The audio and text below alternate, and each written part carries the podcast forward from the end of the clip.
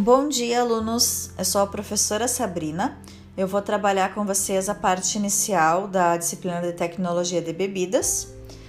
Estou uh, começando então essa semana a unidade 1 sobre tecnologia de produção de bebidas não alcoólicas, onde já está disponível no Moodle a parte teórica sobre os assuntos sucos, polpas e néctares.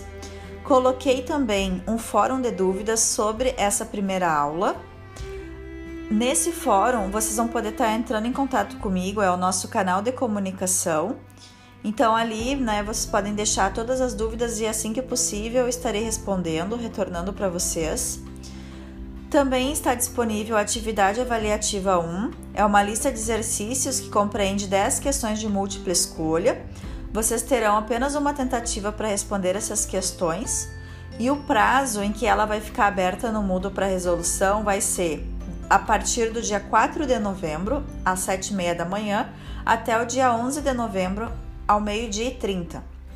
Também está disponível no Moodle dois vídeos, um sobre suco de laranja e outro sobre suco de uva. Então, pessoal, é isso. Até a próxima semana.